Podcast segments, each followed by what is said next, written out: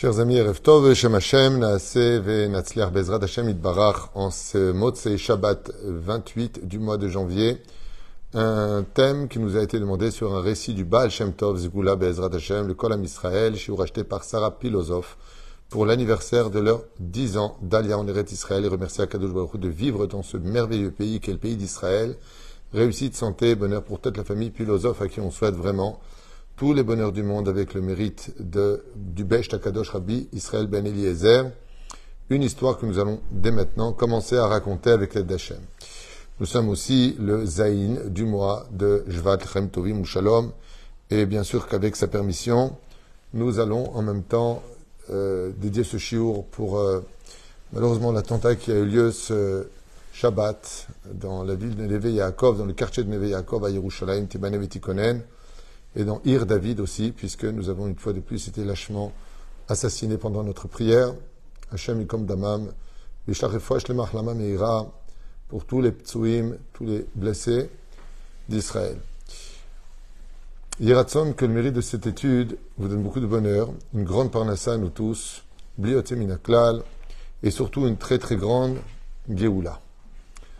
Nous racontons maintenant l'histoire du Baal Shem Tov, Zecher Tzadik Vekadosh Ivracha, avec une famille qui, immensément riche, ne manquant de rien, absolument rien, sauf du principal, avait une très très très grande maison, piscine, des chambres partout, des jeux, des terrains de tennis, tout ce qu'un homme rêverait d'avoir, il le possédait.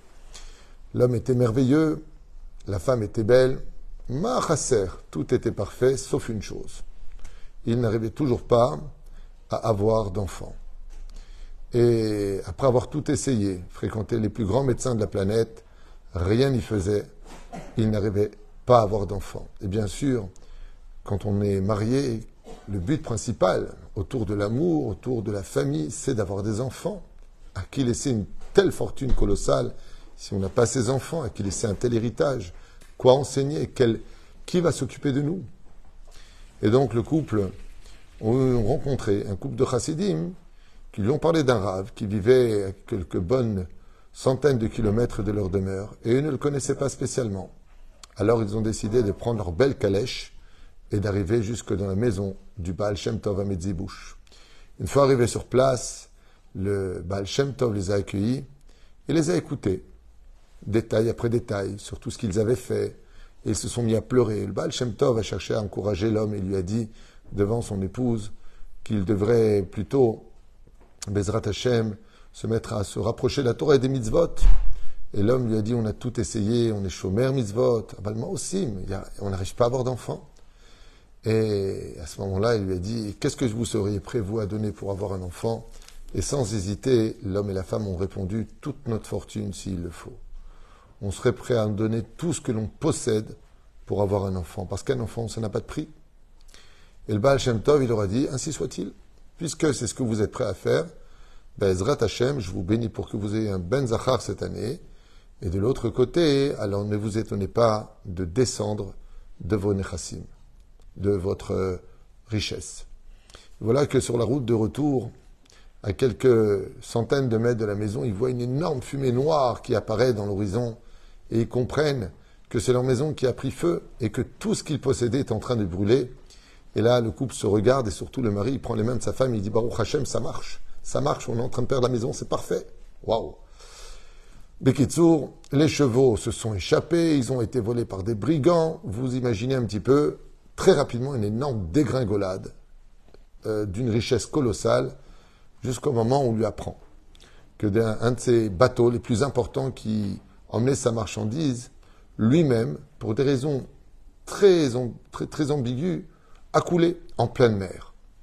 Et là, à toutes ces mauvaises nouvelles très difficiles à acquiescer, il ne cesse, lui et sa femme, de se serrer dans les bras en disant C'est sûr qu'on va avoir un enfant. Et effectivement, Baruch Hashem, au bout de neuf mois, ils ont eu un enfant de la bénédiction du Baal Shem Tov. Seulement, voilà le problème dans la vie. On fait souvent des nédarim, on est souvent chaud comme ça avec l'émotion, que Dieu me prenne tout, que ceci, que cela. Mais en réalité, c'est pas vraiment ce qu'on voulait dire. On est conscient de ce qu'on a dit. On, réalise que des fois on est parti un peu loin. Mais sans argent, la vie est très difficile. Et surtout quand on a des enfants, ça demande encore plus d'argent. Et voilà que l'enfant est né, qu'il va falloir le nourrir et le faire grandir. Et lui qui avait l'habitude de manger avec des fourchettes en or se retrouve même sans nourriture à la maison. Et la situation devient tellement terrible qu'après les un an de l'enfant, ils n'en peuvent plus et retournent chez le Baal Shem Tov. Mais cette fois, ils n'y retournent pas en belle calèche. Ils n'ont même pas de quoi avoir un chamor, un âne pour les emmener. Alors ils prendront beaucoup plus de semaines pour arriver et retourner dans la maison du Baal Shem Tov. Et l'homme et la femme arrivent comme ça, tant bien que mal, chez le Baal Shem Tov, avec un bébé dans les bras, un enfant dans les bras d'un an. Et le Baal Shem Tov, Baruch Hashem voit l'enfant. Vous voyez, grâce à Dieu, ben ça, vous avez eu un enfant. Il dit, de l'autre côté, Gvod on voulait un enfant parce qu'on avait tellement de choses aussi à lui donner. Le problème aujourd'hui, c'est qu'on a un enfant, mais on n'a plus rien à lui donner. On n'a rien à lui donner au point de ne même pas pouvoir lui donner de la nourriture. Donc, euh, ben, l'un ne va pas sans l'autre. À ce moment-là, le Baal Shem Tov lui a dit, vous avez raison. Et Ani Hashouf Kemet, quand on n'a pas du tout, du tout, du tout, du tout de moyens, on est considéré un peu comme mort quelque part. Alors ce que je vous propose, c'est de savoir et de comprendre que Bezrat Hashem, c'est dans la ville et dans le lieu où personne n'aura jamais entendu parler de moi et que personne ne connaîtra la ville dans laquelle je réside que vous trouverez votre Parnassa. Comme une énigme, le couple se regarde et quitte Baal Shem Tov à la recherche d'un lieu où on n'entend pas parler de lui. Ils vont à Vilna, ils n'apprécient pas forcément la philosophie du Baal, Tov, mais tout le monde connaît le Baal Tov. Et ils ont beau aller de ville en ville, le nom du Baal Tov s'est étendu pratiquement sur toute la planète. Ils se renseignent partout où ils vont. Tout le monde a entendu parler du Baal Shem Tov et tout le monde sait qu'il vit dans la ville de Medzibouche. Mais Kitsour, à un moment, ils arrivent comme ça dans une très grande ville et ils rencontrent euh, un couple qui, euh, eux aussi, n'arrivent pas à avoir d'enfants. Alors, euh, à ce moment-là, ils posent la question dans cette ville, et nous aussi, on a eu un problème, on n'arrivait pas à avoir d'enfants. Mais justement, comment on vient d'arriver dans votre ville Vous connaissez le Baal Shem Tov Et la personne dit Qui? Le qui? Dit de Baal Shem Tov, Rabbi Israël Ben Eliezer. Ce grand sadique qui fait tellement de miracles. Écoutez, franchement, on n'a jamais entendu parler de lui ici. Et voilà que l'un demande à l'autre. L'un demande à l'autre Est-ce que vous connaissez le Baal Shem Tov? Qui? Qui? Ils comprennent qu'ils sont arrivés dans la bonne ville. À ce moment-là, il se dit très bien, ils sont arrivés complètement démunis, tout appauvris, des habits déchirés. Et il lui dit, et pourquoi? Il lui dit, ben c'est simple, ce soir, regardez encore ma femme va aller au mikvé. Et une fois de plus, euh, ça, ne donnera pas. On a pris l'habitude. Le problème, c'est que c'est une, une épidémie qui a touché beaucoup de gens. Et si beaucoup de gens n'arrivent pas à avoir d'enfants, et on est tous très malheureux. Il dit, alors viens avec moi. Il lui dit, où est-ce qu'on va? Il lui dit, est-ce que tu aurais une calèche et de bons chevaux? Il lui a dit, oui. Bien sûr, j'ai des grands moyens. Dit, ben, ça tombe bien. Viens avec moi, on a plusieurs milliers de kilomètres à parcourir. Et voilà que le couple avec leur jeune enfant d'un an et quelques, et semaines ou quelques mois rentrent dans la belle diligence et le couple, ensemble, vont voir le Baal Shem Tov. Il dit, ben, je vous présente le Baal Shem Tov. Et à ce moment-là, il lui dit, il vient d'une ville, on ne vous connaît pas, vous. Alors le Baal Shem Tov, il sourit, il lui dit, qu'est-ce qui ne va pas? Il ne va pas qu'on n'arrive pas à avoir d'enfants, ni ma femme, ni moi, ni les gens qui sont autour de nous. Mais les eux, ils arrivent à avoir des enfants, qui sont dans la même ville, et nous, on n'y arrive pas. Le Baal Shem Tov, il dit, demain matin, nous allons partir dans votre ville. Et le lendemain seulement, les chevaux reprennent la route vers la ville.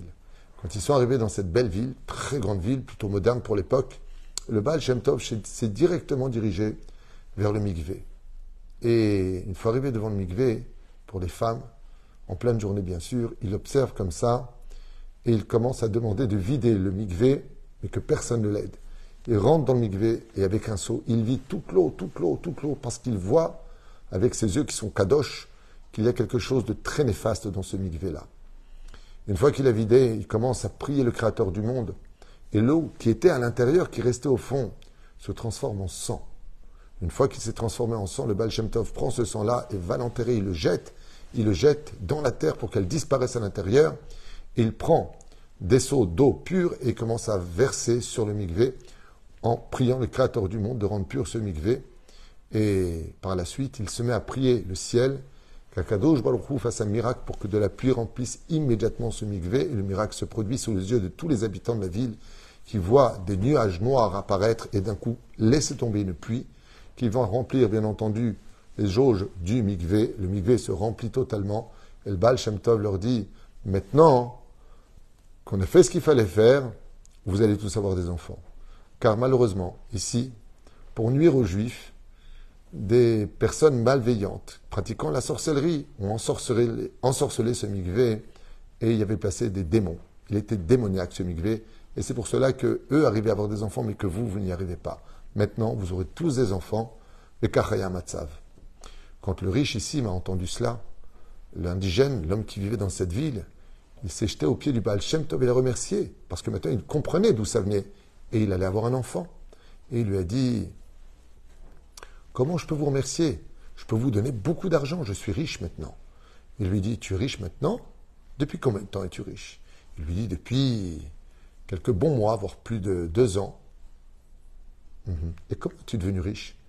Ben moi, là-bas, j'avais une petite boutique, j'étais un petit marchand, et puis j'ai eu la chance, un jour, il y a à peu près deux ans de cela, de me promener au bord de la plage, et j'ai vu beaucoup de marchandises qui flottaient sur l'eau et qui les amenait vers le rivage. Quand j'ai ouvert, la marchandise n'était pas touchée et j'ai commencé à la vendre. C'était de la très bonne marchandise qui venait des pays lointains.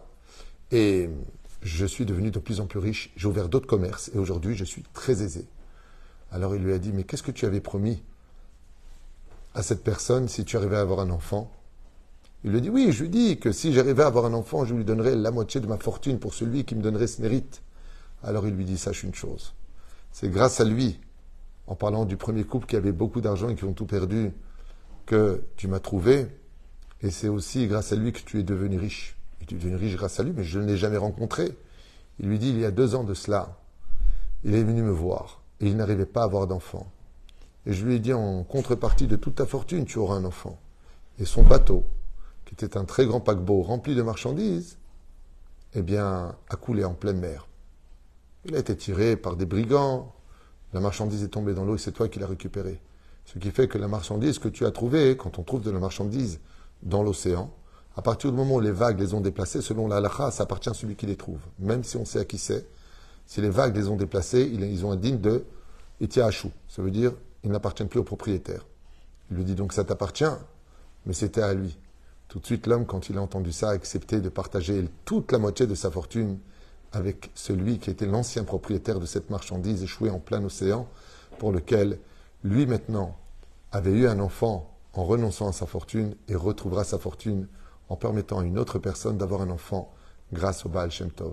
Asipour, Baruch Hashem, encore une histoire, un très beau récit sur le géant qui était le Baal Shem Tov, et que Bezrat Hashem, par le mérite de cette histoire, il est Ben Zachar Bechol Bate Israël, Dai le Tsarotenu, Baruch Habal et Simchatenu, ou le Geulatenu, Ashlema, Baruch Adonai, Olam, Amen, Amen.